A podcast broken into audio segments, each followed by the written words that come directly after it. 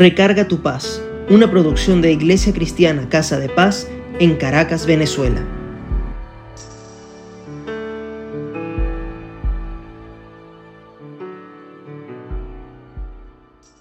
Algunos han tenido que batallar con situaciones personales, emocionales o algunos dolores corporales que por más que buscan respuestas externas, se dan cuenta que hay un 50% de corresponsabilidad que no están asumiendo y que al final constituye la raíz de todos los males que nos aquejan y que si salimos de ellos comienzan la sanidad completa Hoy en Recarga tu paz hablaremos de qué cosas debemos pedirles a Dios para que primero salgan de tu vida y luego traiga sanidad definitiva e integral.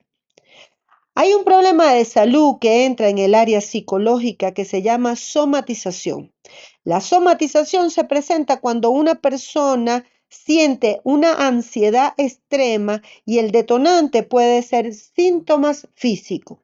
Es un mecanismo de defensa inconsciente en donde una persona convierte el malestar emocional en un síntoma físico, desviando así la atención del conflicto psicológico que está generando la ansiedad. Esto nos lo aclaran los expertos en esa área. ¿Qué pasa cuando ya el malestar se vuelve físico? Las personas buscan atención médica dependiendo del área donde tienen la afección. Se le aplica tratamiento, mejora, sin embargo es posible que vuelvan a aparecer en el mismo lugar o quizás se pueda mudar a otra parte del cuerpo. Eso altera mucho y trae como consecuencia la pérdida de la paz, no solo personal, sino familiar. En una oportunidad vi una película donde un hombre sufrió un infarto y se recuperó muy bien. Sin embargo, cada vez que estaba sometido a estrés, volvía a sentir los síntomas que lo conducían a emergencias. Y los doctores, que ya lo habían recibido varias veces, le orientaron atención psicológica y a veces psiquiátrica, también porque ya esa área está débil. Los tratamientos que aplican los diferentes médicos como odontólogos, gastroenterólogos, traumatólogos, cardiólogos, oftalmólogos, dermatólogos, en fin, ante problemas de salud que ya son evidentes, funcionan, pero al final siempre los acompañan con una pastilla que baje la ansiedad, con actividades Em, digamos, de antiestrés y en algunos casos los refieren al psiquiatra o al psicólogo dependiendo, porque es ahí donde está el origen de todo lo que está somatizando. Ahora, ¿qué tal si a la par de atender los síntomas o consecuencias del estrés buscamos identificar qué lo originó? Eso, según Freud, es pasar del inconsciente al consciente lo que siempre te detona la ansiedad. ¿Qué tal si atendemos nuestra área espiritual o nuestro ser para resolver lo que origina el por qué somatizamos? Les voy a dar algunos tips que he usado en estos últimos tiempos. Lo primero que he hecho es orar a Dios para que a través del Espíritu Santo pueda reconocer yo el porqué del malestar que presento. Por ejemplo, lo segundo es revisar desde la palabra si estoy muy programada a la queja, el enojo, la pereza, em, el desamor, las palabras destructivas o la soberbia. Luego comienzo a frenar y cambiar aquello que ya he detectado y que sé que no me deja salir del dolor corporal o la somatización que esté presentando. Les aseguro que no es fácil pero hay que esforzarse como dice la palabra. Adicional, reconozco el 50% de las otras personas o situaciones que me generaron el problema o estrés. Es decir, ya he reconocido mi 50%, pero ahora veo alrededor qué otras cosas me generan el estrés. Bueno, trato de salir de eso. hay casos en donde tengo que perdonar y lo hago a lo mejor personalmente o con una oración directa con Dios. Es decir, pongo mis límites y sigo por otra senda en caso de que la relación con esa persona o esa situación no me traiga nada bueno. Otra técnica es hacer ejercicios, bailar, hacer terapia de respiración, cambiar de ambiente y disfrutar del paisaje, entre otros. Y mientras hace eso, ore y repita la palabra.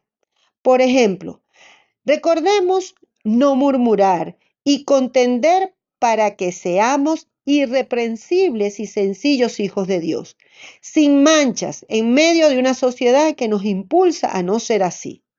Esto está en Filipenses 2, del 14 y 15.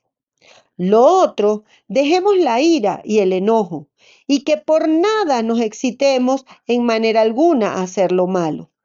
En mi caso les aseguro que me he descubierto peleando sola y le he pedido perdón a Dios y me he apartado de sitios, de WhatsApp o de personas que sé que me estoy enredando en molestia, ya sea por algo de ego o rechazo a lo expuesto y que me está afectando. Esto está en Salmo 37, 8.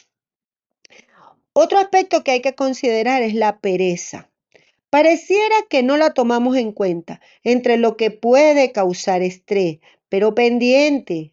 Podría ser una forma de somatizar una depresión, es decir, no hago nada, me justifico y dejo de interesarme en algo. Esto ocurre mucho y debemos tener cuidado.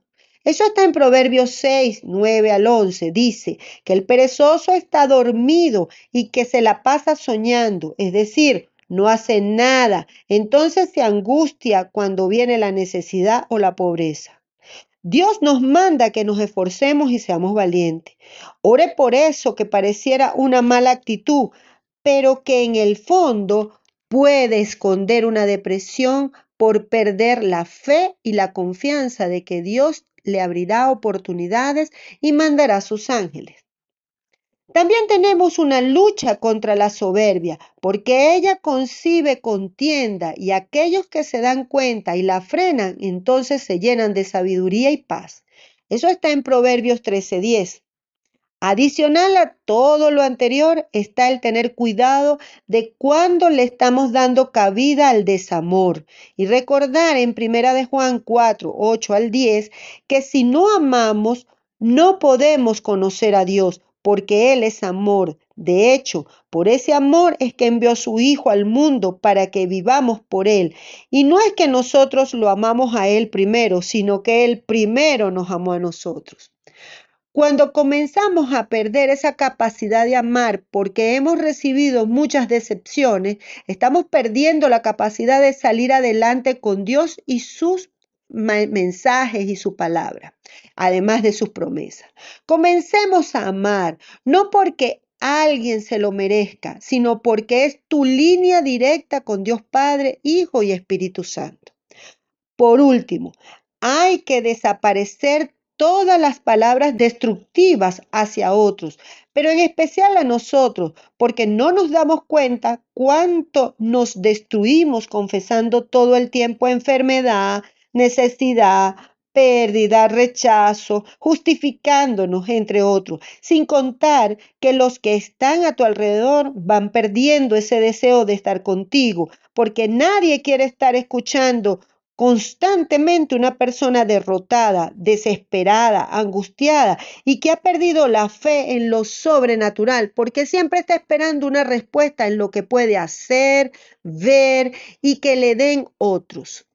Por eso Proverbios 21-23 dice, el que guarda su boca y su lengua, su alma guardará de angustia, y yo le agrego, y tendrá paz.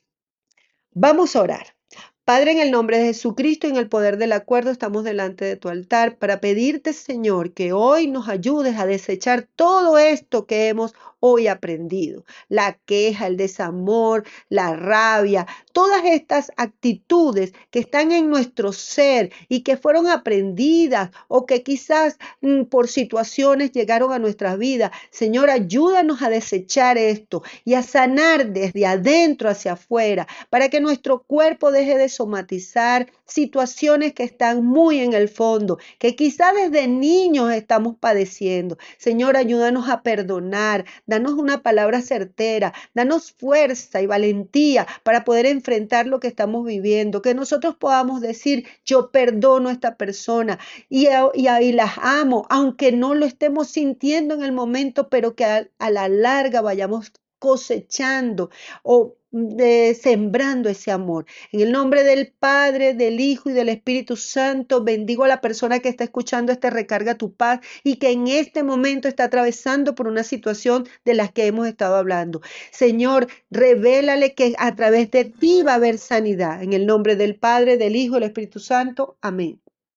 Si deseas comunicarte con nosotros, escríbenos a casadepaz.ccs.gmail.com o en Instagram a arroba casadepaz-ccs. Nos encontramos la próxima vez y besitos.